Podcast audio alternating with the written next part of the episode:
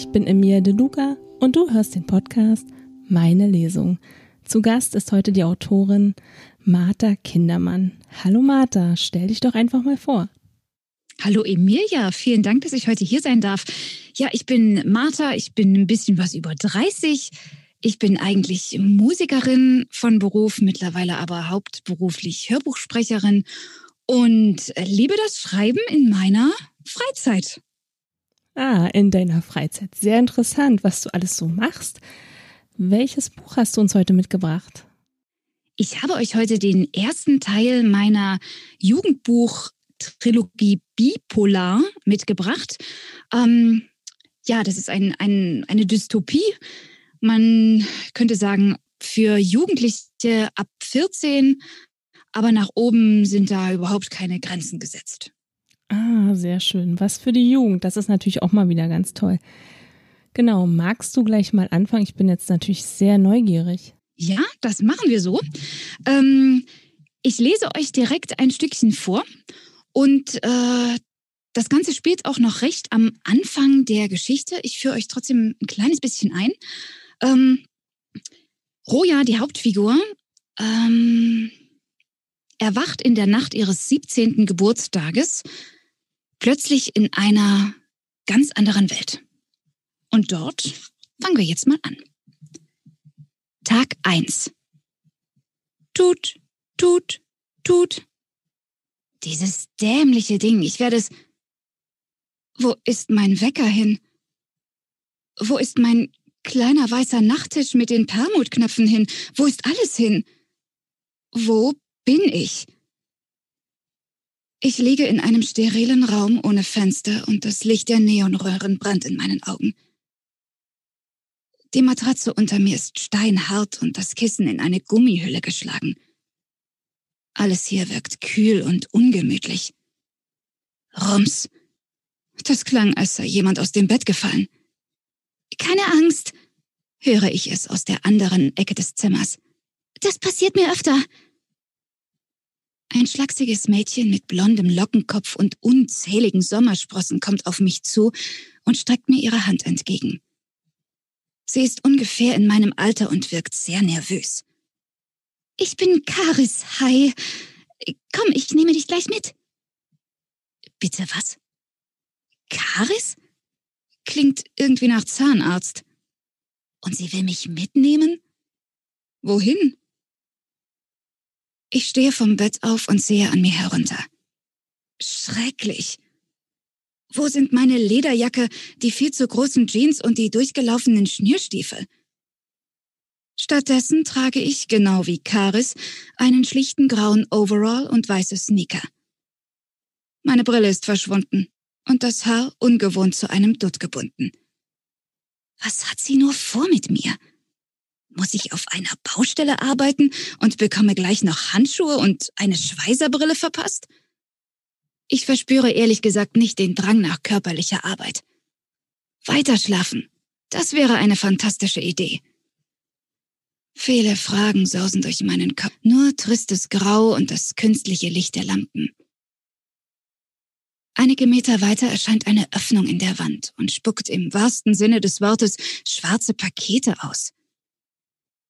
Bei näherer Betrachtung handelt es sich um schlichte Lederrucksäcke, die einem jeden Mädchen in die Arme geschossen werden, sobald es die Markierung vor dem Schlund passiert.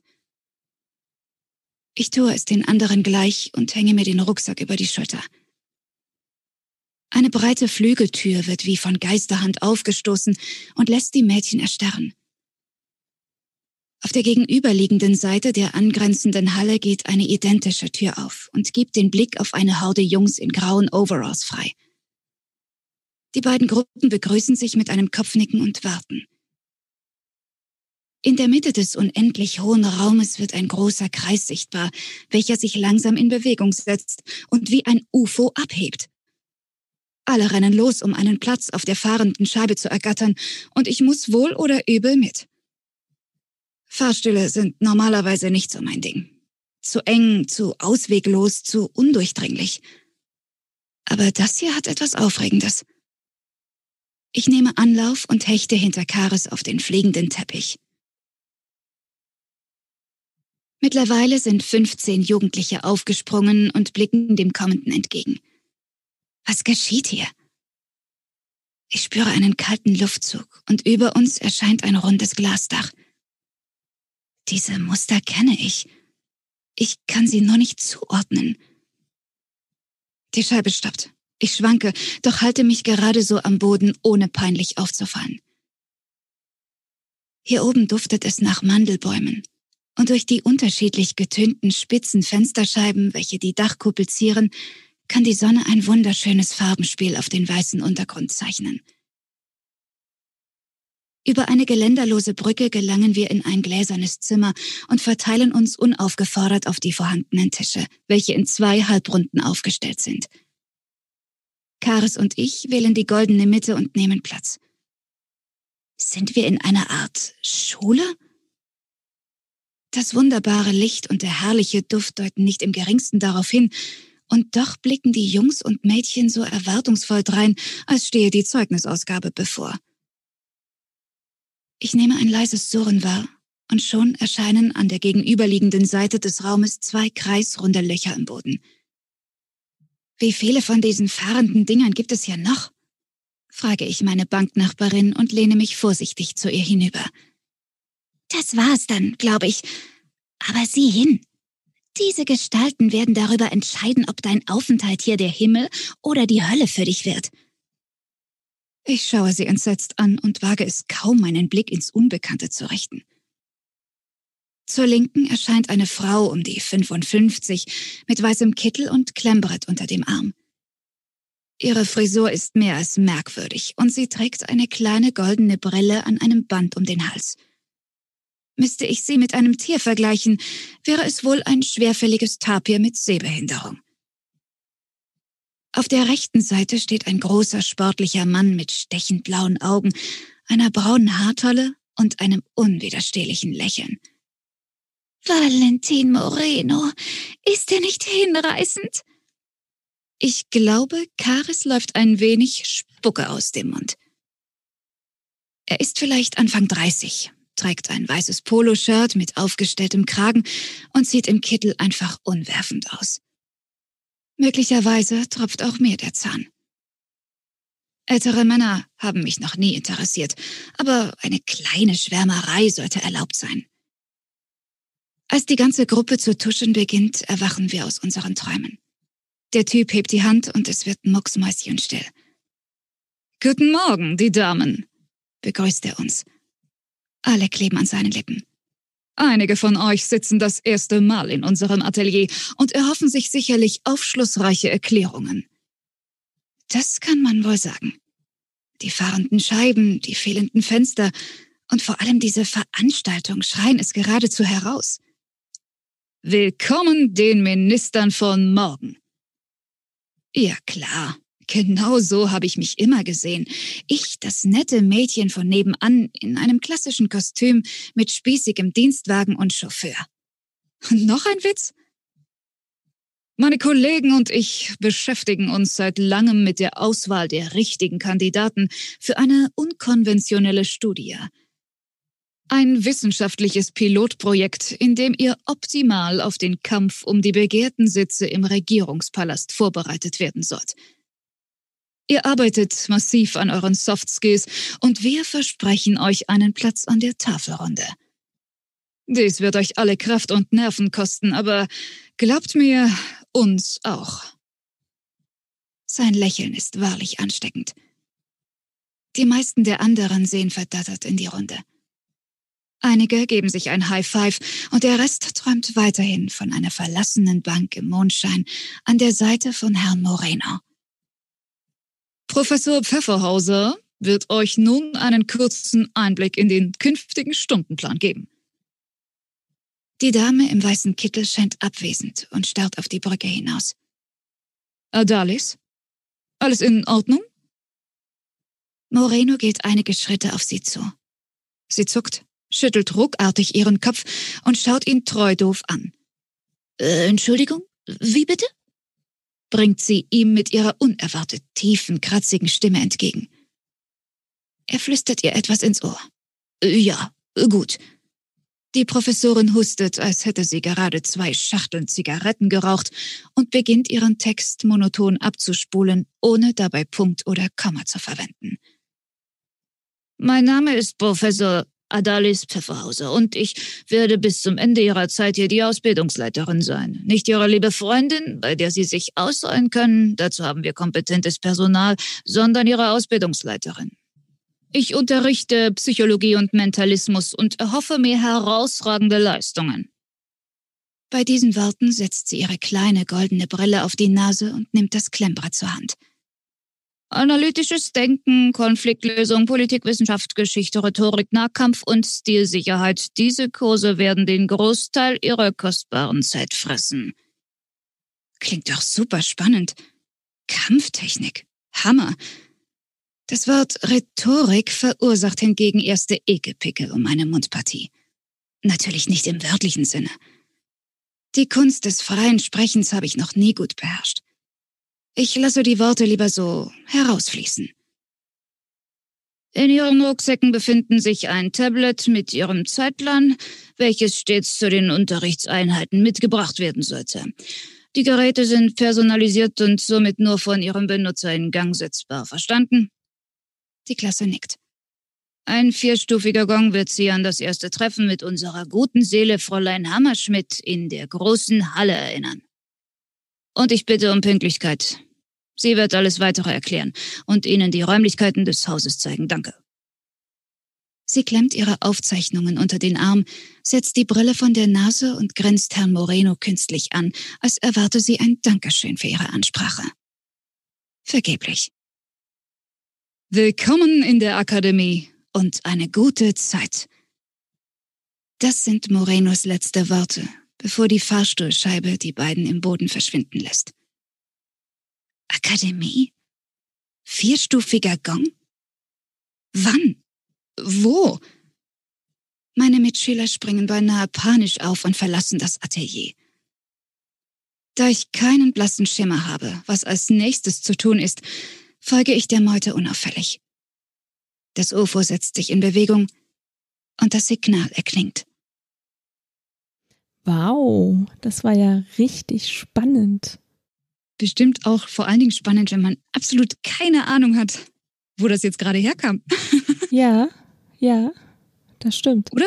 So betrachte ich das ja nicht, wenn ich die ganze Geschichte kenne, und wenn ich dann aus so einer komplexen Geschichte, bei der ich auch gar nicht so viel verraten kann, weil ja noch zwei Bände folgen, eine Stelle auswählen soll, bei der ich nicht so viel verraten darf, aber es trotzdem genug Spannung aufbauen muss, ist das ganz schön tricky. Aber es ist dir gelungen, auf jeden Fall. Danke. so, jetzt verrat uns mal ein bisschen was über deine Figuren. Die kannst du ja schon mal ein bisschen verraten, oder? Wer da so genau. dabei ist? Ein ein paar, ein paar. Ein bisschen was lasse ich vielleicht kryptisch. Also, äh, Roja, die habt ihr jetzt gerade schon in diesem kleinen Ausschnitt äh, ein bisschen kennengelernt. Roja ist gerade 17 Jahre alt geworden, verkörpert wirklich das total klassische, nette, liebe Mädchen von nebenan. Ähm, hat nicht so sehr viele Freunde, dafür aber ganz besondere. Ist eher schüchtern und ähm, sie gelangt durch diese ähm, Traumwelt, also durch diese Akademie, plötzlich in so ein politisches Machtgehabe und muss innerhalb von kürzester Zeit ganz schnell erwachsen werden, ähm, das ganze Land retten, einen Haufen tragische Schicksalsschläge verkraften. Ähm, und dadurch wandelt sich ihr Charakter im Laufe dieser Trilogie wohl am meisten. Genau. Dann gibt es da noch ihre beste Freundin Fenja, natürlich irgendwo so das Pendant zur ruhigen Roja. Ähm, die ist total flippig, die hat also Dreadlocks, immer ganz viele bunte, gebartigte Sachen an, einen riesigen Rucksack, der voller Glöckchen hängt, damit man sie auch wirklich überall hören kann, wo sie auftaucht. Ähm, Sie ist ja kreativ und sie ist vor allen Dingen eine wahre Hacker-Queen und kennt sich also mit Computern und mit, wie beschaffe ich mir irgendwie illegal einen Ausweis oder sowas. Ähm, damit kennt sie sich sehr gut aus. Ähm, die männliche, wohl wichtigste Figur ist Tam.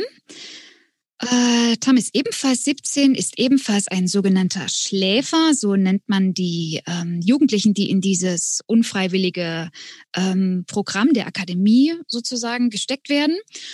Ähm, er ist gerade frisch in das Städtchen gezogen, in dem auch Roja aufwächst. Das trägt den wundervollen Namen Nordwest 74.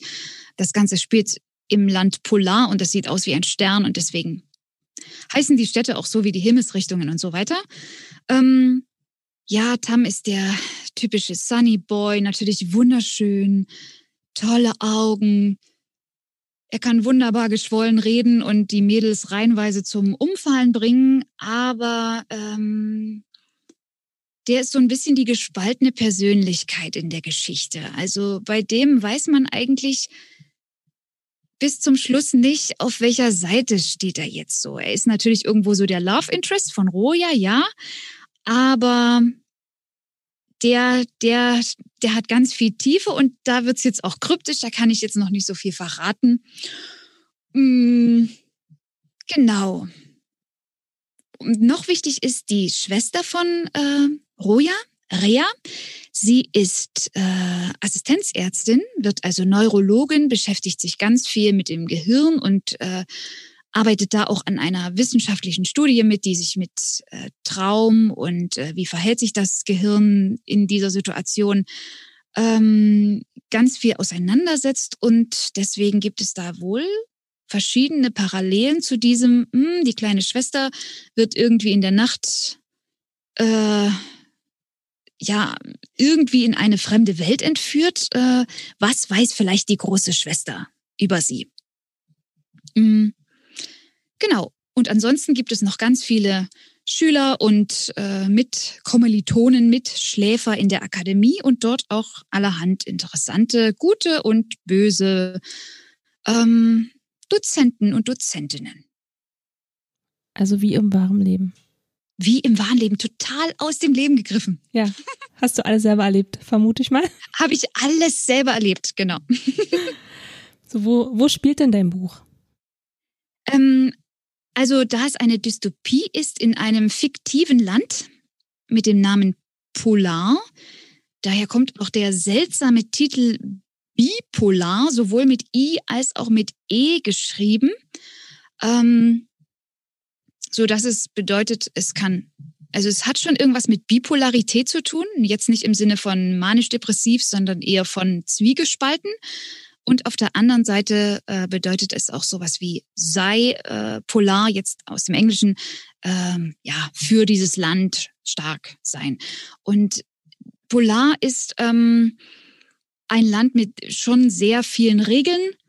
Ähm, das Wichtigste, was für die Geschichte auch von äh, großer Wichtigkeit ist, es gibt ein Wahlsystem und das richtet sich nach dem Geburtsjahr eines jeden Bewohners von Polar.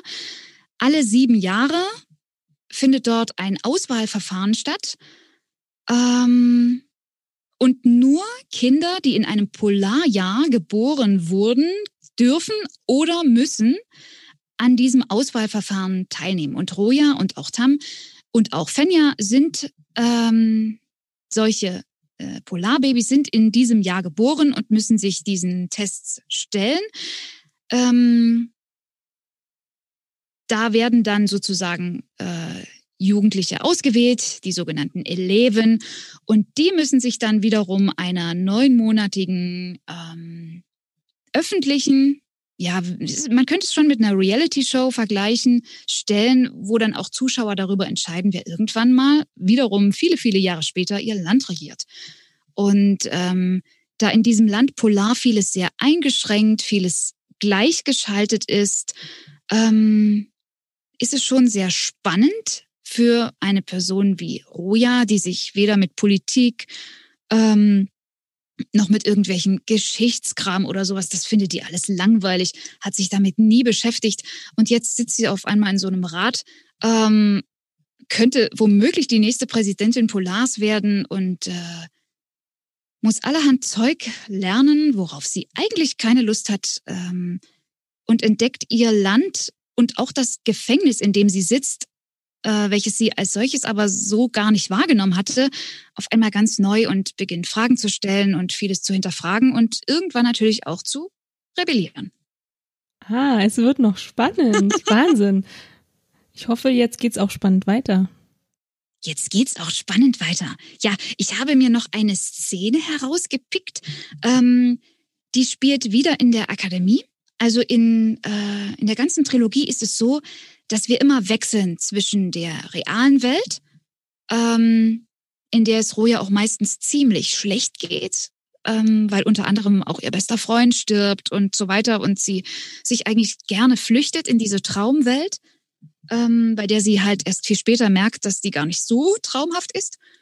Ähm, und wir befinden uns jetzt hier im Unterricht von Professor Dr. Pfefferhauser, die wir jetzt schon im ersten äh, Leseabschnitt kurz kennengelernt haben.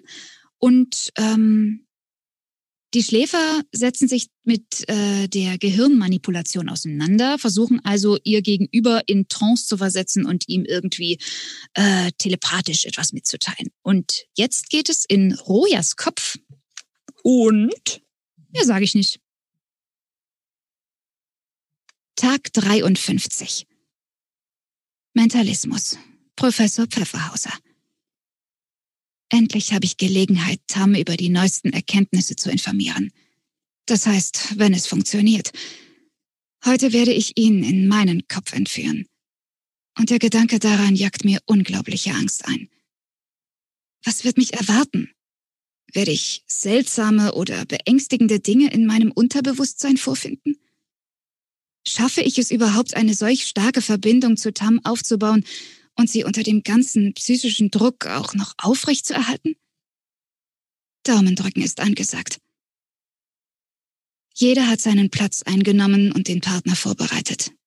Die Klasse ist startklar. Tam berührt vorsichtig meine Hand und schafft es mit dieser kleinen, aber so charmanten Geste, alle Zweifel beiseite zu schieben. Ich bin nicht allein. Und ich werde die nötige Kraft aufbringen, die unser geheimes Treffen benötigt. Ich lege die Hände an Tams Kopf und schließe die Augen. Meine Finger beginnen zu kribbeln und ich konzentriere mich mit aller Macht auf das Bevorstehende. Und dann ist alles gelb. Eigentlich mag ich gelb nicht besonders. Und doch trägt mein Inneres eben diese Farbe. Die Farbe des Neides, Sommers und der Sonne. Sinnbild für gute Laune und positive Energie.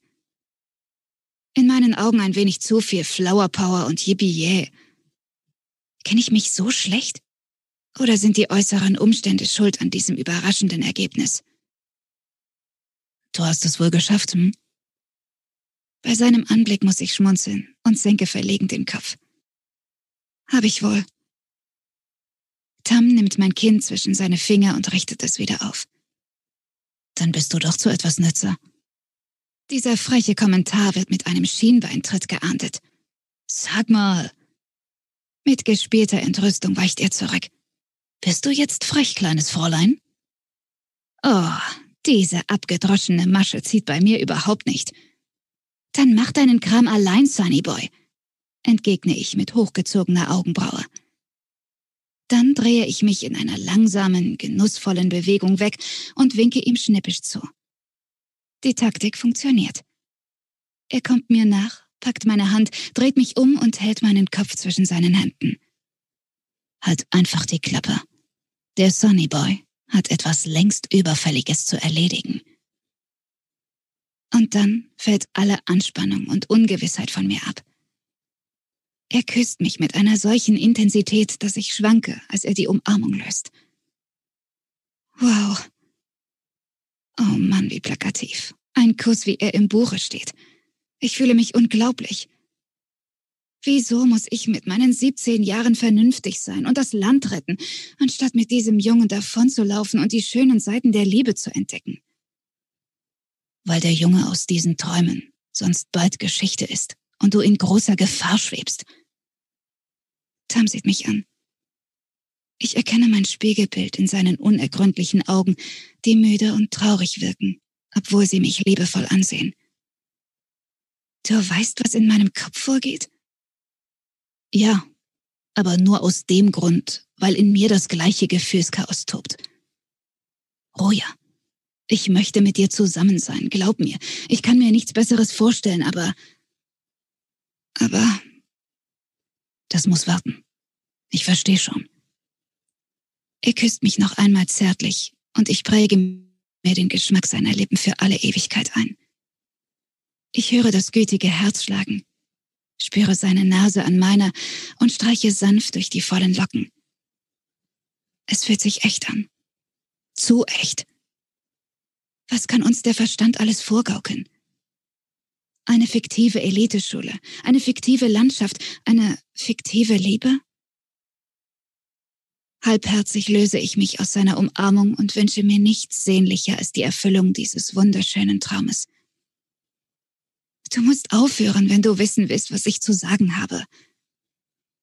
Ich streiche ihm eine Locke aus dem schönen Gesicht und werde ernst. Tam mustert mich, bringt aber keine Einwände gegen die vorübergehende Abweisung vor.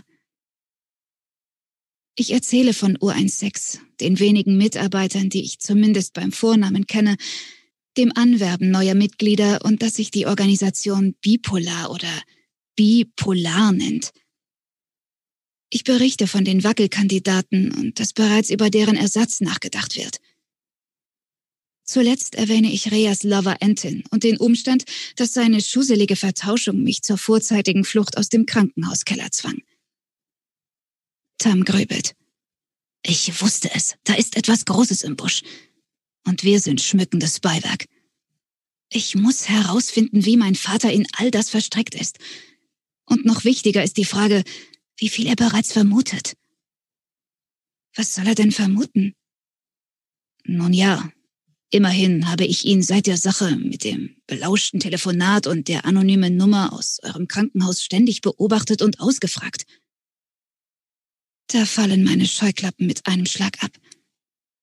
Tam, wo war dein Vater am vergangenen Montag? Als du diese Fanatiker belauscht hast? Ich nicke. Er war auf Geschäftsreise. Ah, du meinst. Ja, genau das meine ich. Wie lautet sein Name? Telemarkus. Sein Name ist Telemarkus Balliet. Verdammt. Was? Sag schon. Tam steht komplett unter Strom. Sein Name ist gefallen, nicht bloß einmal. Tam, er ist der Anführer der Terrorzelle. Das meinst du doch. Nichts anderes machen diese Verbrecher. Er läuft wütend auf und ab.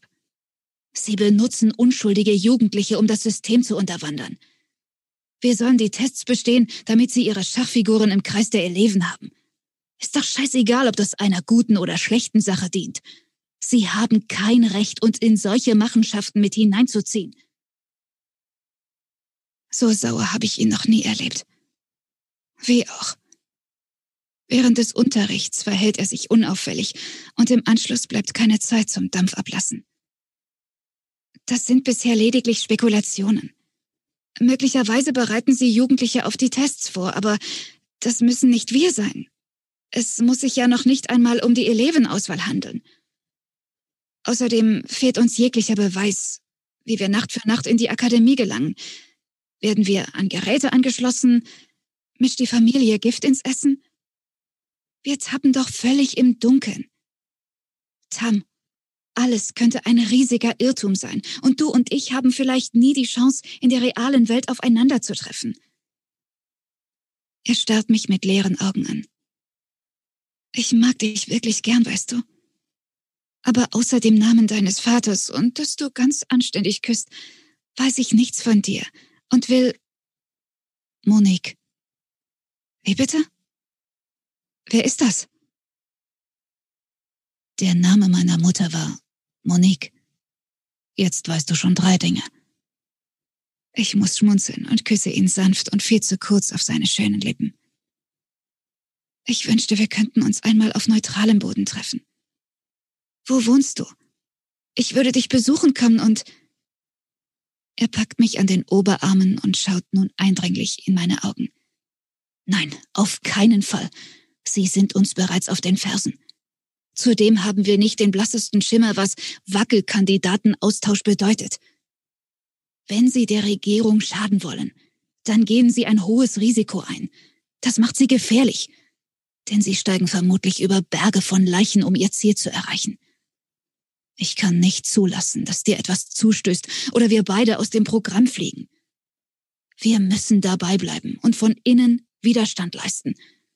Ansonsten sind wir schneller aus der Nummer raus, als uns lieb ist. Und unsere Freunde werden auf sich allein gestellt sein. Meine Arme und Schultern werden immer schwerer und ich muss mich setzen. Gut, dass man sich in diesem endlosen Gelb an jedem Ort einfach fallen lassen kann und nie auf dem Boden landet. Schon verrückt. Das Schlimmste an der ganzen Sache ist, ich weiß, dass er recht hat und wir geduldig auf den perfekten Moment warten müssen. Hier geht es nicht länger nur um Tam, mich oder die dämliche Auswahl. Diese Leute wollen unsere Existenz auf den Kopf stellen. Sie bedrohen unser Land, unsere Städte, unsere Familie und Freunde. Sie bedrohen Tam. Nichts macht mich wütender. Was schlägst du vor? Tam kniet sich hin und legt seine Hände auf meine Oberschenkel. Er streicht mir über die Wange, bis ich zu lächeln beginne und küsst mich. Ich denke, wir sollten herausfinden, wie sie es machen. Was ist der Trick? Wie kommen sie in unsere Köpfe hinein? Er setzt sich zu mir und grübelt weiter. Es kann nur funktionieren, wenn wir schlafen. Wir müssen wissen, ob wir den Zeitpunkt beeinflussen können. Ich verstehe nur Bahnhof. Aber ohne dass ich nachfragen muss, klärt Tam mich auf. Also, wenn du dich bereits 6 Uhr abends ins Bett begibst, ist die Zeit fix? Vielleicht hängt es an einer Person. Ist deine Schwester immerfort zu Hause, wenn du dich aufs Ohr haust? Ah gut, diese Theorie hinkt. Es gibt heutzutage auch Fernsteuerung. Wir treten auf der Stelle und die Minuten streichen dahin. Okay, wir machen Folgendes. In den kommenden Tagen versuchen wir unsere Schlafgewohnheiten zu verkomplizieren. Schau lange fern oder geh zu Bett, wenn deine Schwester definitiv nicht anwesend ist. Stell dir auch einmal nachts den Wecker oder so in der Art. Glaubst du, dass du das hinbekommst? Um ehrlich zu sein, hege ich große Zweifel, was diesen Plan betrifft. Aber einen besseren Vorschlag haben wir nicht. Wenn Rea für meine Luftschlösser verantwortlich ist, dann wird sie ab sofort draußen bleiben müssen. Oberste Priorität. Sei vorsichtig, Roja. Denn sollte unsere Theorie stimmen, werden wir uns eine Weile nicht sehen. Oh, daran habe ich ja gar nicht gedacht. Wie stellst du dir das denn vor? Ich kann doch keinen Kontakt zu dir aufnehmen. Mir schießen Tränen in die Augen. Du kannst es nicht. Aber ich. Ich weiß, wo ich dich finden kann und werde einen Weg suchen, zu dir durchzudringen. In drei Tagen tauschen wir. Du gehst in die Akademie und ich starte einen Versuch, meinen Vater ins Auszuschießen. Wenn du Erfolg hattest, bleibe. Wenn nicht, probiere es erneut für drei Nächte. Tam, ich weiß, du und ich, das, das darf keiner mitbekommen. Und damit kann ich vorerst leben. Dich nicht sehen zu dürfen, ist aber eine ganz andere Hausnummer. Er ist entschlossen. Und das bewundere ich an ihm. Was ist schon eine Woche gegen ein ganzes Leben in Zweisamkeit? Dafür lohnt es sich zu kämpfen. Oder etwa nicht? Ein ganzes Leben? Hast du auch schon Namen für unsere fünf Kinder? Er verfällt in schallendes Gelächter und küsst meine Hand. Nein, das ist Frauensache. Verdammt, das Signal. Ähm, renne drei Runden im Krebsgang durchs Labor. Etwas Gemeineres fällt mir gerade nicht ein. Du Aas! lauten die letzten Worte, bevor er die Augen in sterilem Weiß wieder öffnet. Diese Augen gehören für den Bruchteil einer Sekunde mir. Und ich präge mir jeden Farbton seiner Regenbogenhaut bis ins kleinste Detail ein. Ich werde jeden einzelnen vermissen schrecklich vermessen. Wie, schon fertig? Wie schon fertig? Nein. Ich glaube, ich glaube, es musste doch ein bisschen in die Zeit passen. Boah, wie gemein. Ich war gerade so spannend. Ich habe gerade so, ich war so mit dabei, weißt du? Also. Oh, das ist toll, so soll es sein. Ja, es war, du hast so toll vorgelesen, aber klar, du machst das ja auch beruflich, daher. Okay, Ganz ich sammle mich. Sehr gern. Ich sammle mich kurz und dann, ja. Wie lange hast du an deinem Buch gearbeitet und wie bist du auf die Idee gekommen? Gut. Also gearbeitet habe ich daran, glaube ich, drei Jahre am ersten. Genau. Ähm, bis alle fertig waren, waren es dann fünf. Und ich hatte vor, ja eben vor fünf, vor sechs Jahren, hatte ich mal eine Stimmbandverätzung. Und das war für mich als Sängerin natürlich irgendwie das absolute äh, der absolute Horror. Ich konnte mehrere Monate gar nicht sprechen, habe mich äh, mit meiner Familie über so eine schreckliche ähm, App unterhalten. Und äh, irgendwann, ich durfte ja nicht singen, ich, ich durfte meine kleinen Schüler in der Musikschule nicht betreuen und, und war viel alleine. Und ja, da ist mir der Kopf geplatzt. Ich konnte mich nicht mitteilen. Ich bin sonst eigentlich schon eine Quasselstrippe. Das hast du wahrscheinlich noch nicht gemerkt, aber ist so. Und ähm, deswegen konnte ich irgendwann nicht mehr schlafen und habe mir Notizbücher zugelegt und immer, wenn ich aufgewacht bin, Sachen aufgeschrieben. Und dann entstanden wirre Gedanken in meinem Kopf und irgendwann wusste ich, okay, daraus möchte ich jetzt ein Buch machen. Und da ich selber Dystopien und, und Jugendbücher liebe und mich das Thema Träume und äh, Gehirnmanipulation und so weiter immer total fasziniert hat, habe ich einfach angefangen und auch völlig ohne Ziel. Ich hatte, also ich bin nicht eine von denen, ich nenne mich ja immer nicht gerne Autorin, ne? Ähm, von den Autoren, die also schon ihr ganzes Leben schreiben und in der Schule schon geschrieben haben oder Gedichte verfasst, habe ich nie gemacht. Also ich war in Deutsch immer gut. Ausdruck eins, Inhalt eins, Rechtschreibung vier bis fünf, ne? So Klassiker.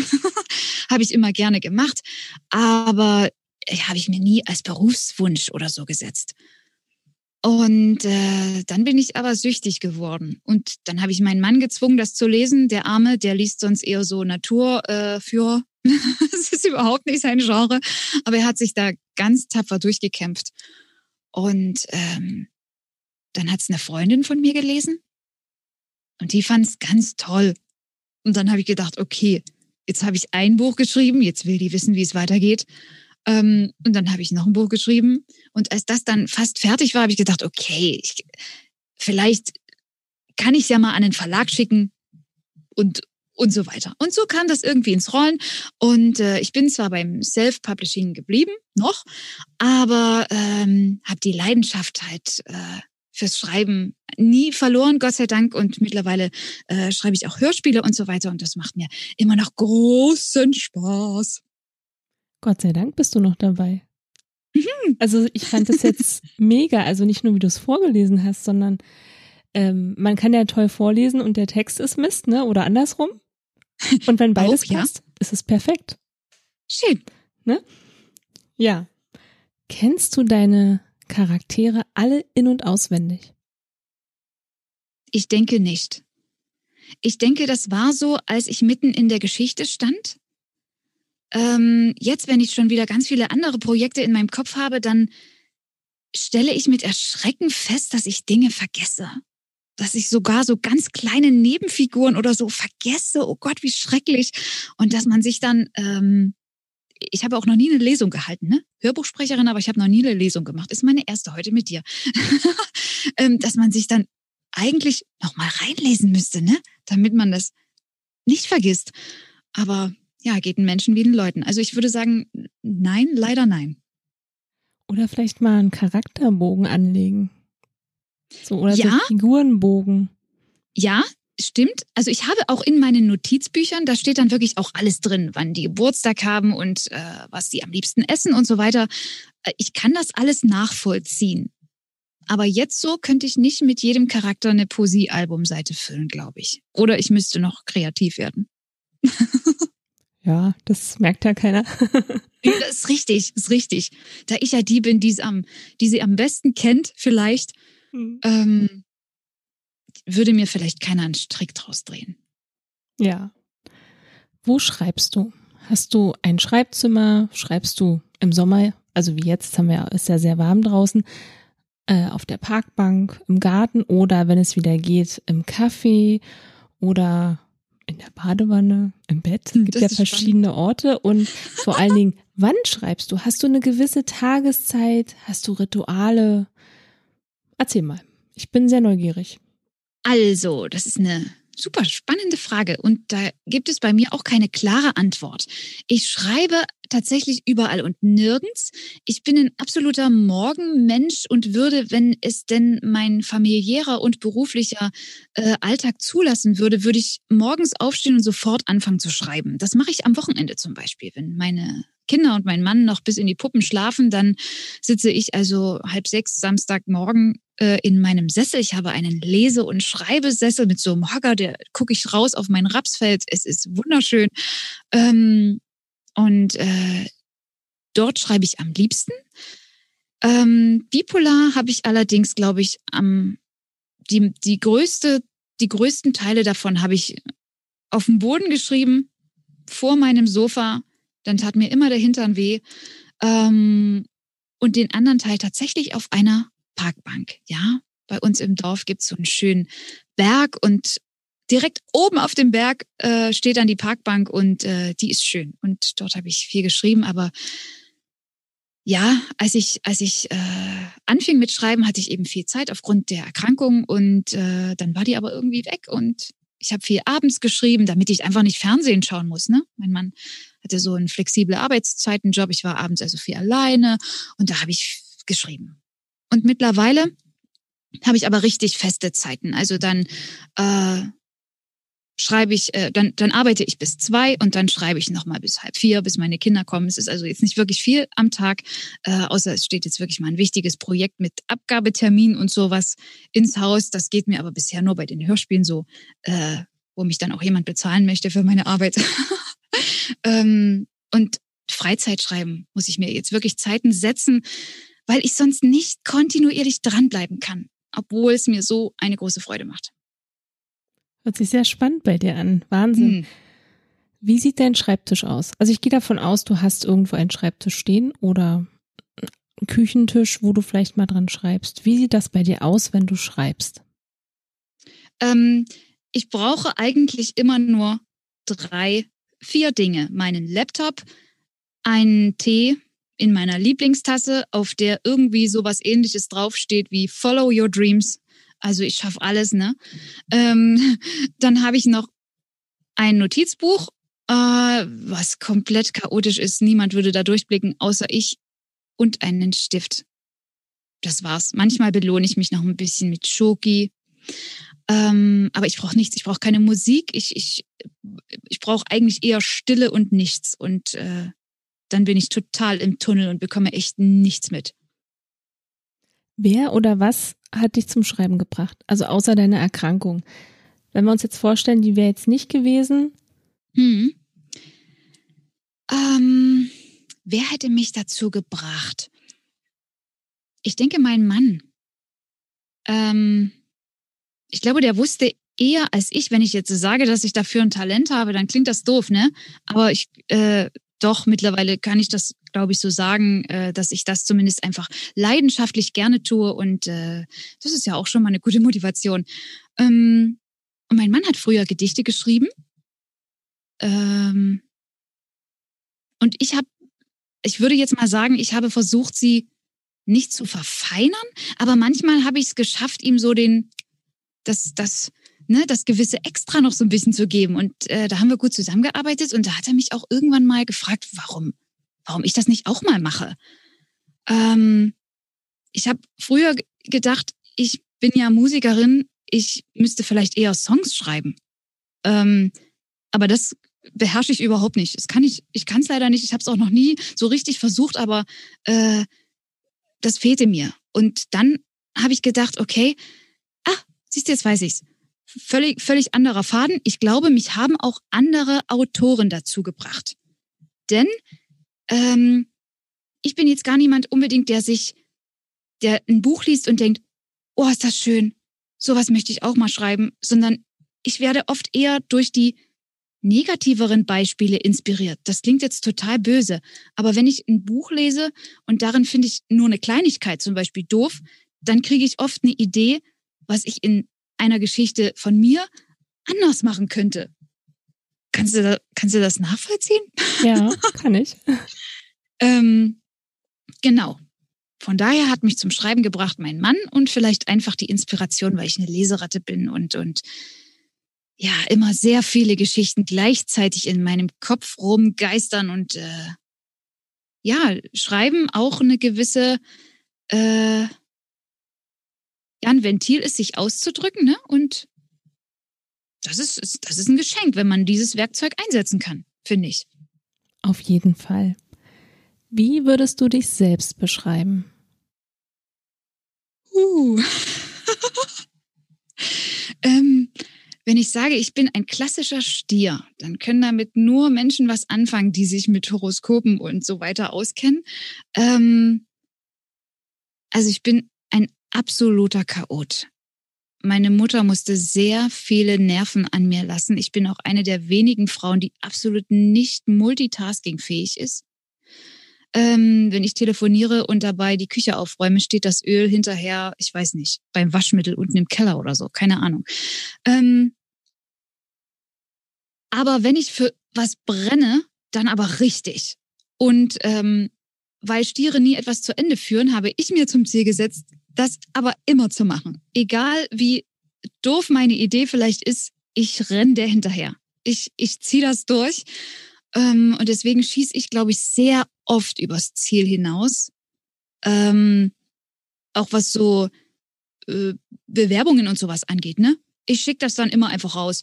Und ich denke da auch nicht hundertmal drüber nach, ich mache das jetzt. Und dann rede ich auch wieder, Mund mir gewachsen ist. Und genauso schreibe ich dann auch. Auch, äh, sagen wir mal, sachliche Texte, die man vielleicht irgendwie mal besser formatieren sollte oder so. Ne? Das, also deswegen ist bei mir, glaube ich, äh, Chaos und Leidenschaft eine explosive Kombination. Ähm, und ansonsten hoffe ich, äh, dass ich das von mir sagen kann, bin ich ein, bin ich ein bescheidener Typ. Ähm, ich bin zwar eine Rampensau, aber eigentlich bin ich tief in meinem Herzen sehr schüchtern. Ähm, und ich, und ich, ich schäme mich für viele Sachen, obwohl ich viel Blödsinn mache. Ich bin aber nicht bipolar. Darüber macht man jetzt keinen Spaß, das sollte auch keiner sein. Aber ähm, das ist einfach so, ja, hm. in einem Wort kann man Wissen nicht so richtig beschreiben, glaube ich. Gott sei Dank. Okay. Wo finden wir dich denn bei Social Media? Also am liebsten findet ihr mich auf Instagram. Heißt das eigentlich Instagram oder heißt das Instagram? Ich frage mich immer wieder. Ich glaube, der eine sagt es so, der andere so. Es gibt bestimmt noch ähm, eine dritte Variante, wenn du die vielleicht gerade hast. Das wäre toll, wenn ich die jetzt hätte, ne? Ja. Instagram. Ja, genau. also ich weiß es nicht. Auf Instagram findet man mich unter Martaratorin, also martarator.in. Ähm, oder man sucht einfach Martha Kindermann, dann kommt man auch auf mich. Ähm, und bei Facebook einfach unter Martha Kindermann. Ähm, da habe ich auch eine es ist ja gar nicht nur eine Autorenseite. Da ich auch Sprecherin bin, ähm, ist das, glaube ich, eine Künstlerseite. So, so sagt man das, ne? Eine Künstlerseite und ja, dort bin ich aber tatsächlich nicht so sehr aktiv mehr. Facebook ist so ein bisschen tot, habe ich das Gefühl. Ja, das stimmt. Gebe ich dir recht. so, jetzt wollen wir natürlich dein Buch kaufen. Schade ist nur, dass das Buch nicht spricht. Dass man es jetzt selber lesen muss, aber das kriegst du auch noch hin. Da denke ich, da kommt noch was. Oder? Ja. Also das Buch, genau. Man will das Buch äh, lesen. Genau, wo können wir es denn jetzt, jetzt kaufen? Da mache ich jetzt direkt mal ähm, Werbung für unseren stationären Buchhandel. Also mein Buch steht da nicht einfach rum. Es gibt ganz, ganz, ganz, ganz wenige, die muss man suchen und die haben garantiert irgendwas mit mir zu tun und mögen mich und deswegen steht das Buch da. Ähm, Aber man kann zum Buchhändler hingehen und sagen, ich würde gerne das Buch Bipolar von Martha Kindermann bestellen und dann machen die das und das kann auch wirklich jede noch so kleine Buchhandlung tun. Ansonsten als E-Book, ähm, ja, gibt es einfach auf allen Plattformen. Ähm, und natürlich kann man auch in Print übers Internet bestellen. Bitte macht das nicht bei Amazon. Die drucken irgendwo ähm, und es sieht immer schrecklich aus. Ähm, deswegen äh, lasst das bleiben. Ist, äh, man ärgert sich hinterher nur. Und ich erst recht, wenn ich schreckliche Fotos von solchen Printexemplaren sehe. Ähm, ansonsten habe ich auch alle drei Bücher als Hörbücher vertont. Ähm, wer da Interesse hat, hört euch das gerne an, denn das erste Bipolar, das war tatsächlich das erste Hörbuch, was ich eingelesen habe. Das kann ich mir selber jetzt nicht mehr anhören, aber euch wird das gefallen, das sage ich euch. Ähm aber da kann man auch, ähm, wen das interessiert, so ein bisschen über die Teile hinweg, das sind halt zwei Jahre dazwischen, ähm, ja, wie, wie sich auch das Sprechen da irgendwie nochmal gewandelt hat, ist vielleicht auch ganz spannend für den einen oder anderen. Und da es sehr emotionale Bücher sind und äh, ich dann wirklich mit einer riesigen Portion Taschentücher hier immer im Studio hocke, ähm, empfehle ich tatsächlich die Hörbuchvariante. Ja. Gut, jetzt hast du mich natürlich neugierig gemacht. Ich werde, wenn wir hier fertig sind, auch gleich mal reinhören. Auch ins erste, natürlich. ich gebe dir dann Rückmeldung. Bin jetzt sehr neugierig. Sehr gut. Was wünschst du dir von deinen Lesern? Oh, von meinen Lesern, da wünsche ich mir, dass sie ganz mutig sind und mir ihre Meinung sagen. Ähm, dass sie mir auch sagen, Martha, das zweite Buch, das ist so kompliziert, ich blicke nicht durch. Bitte lockere die Knoten im Gehirn. Ähm, ja, das ist mein erstes Buch. Ich habe wirklich, das ist ähm, absolut überarbeitungsfähig wahrscheinlich.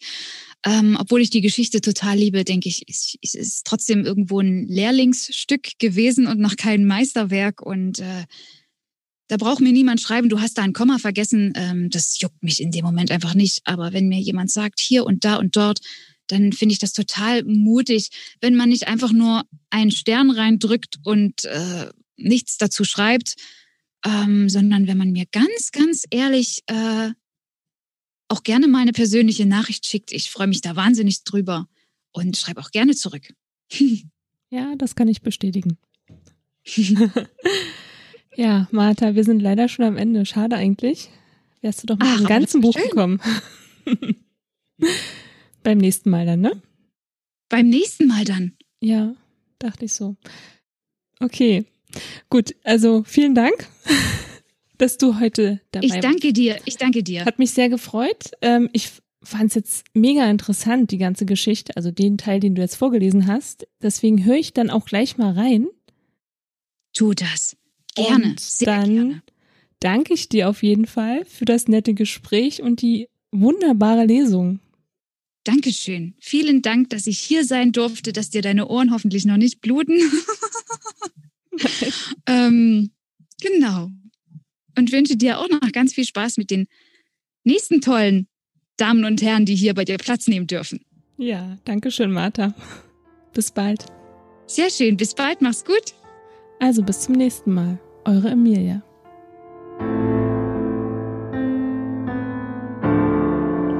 Wenn dir die Folge gefallen hat, abonniere den Podcast und über eine Bewertung würden wir uns sehr freuen.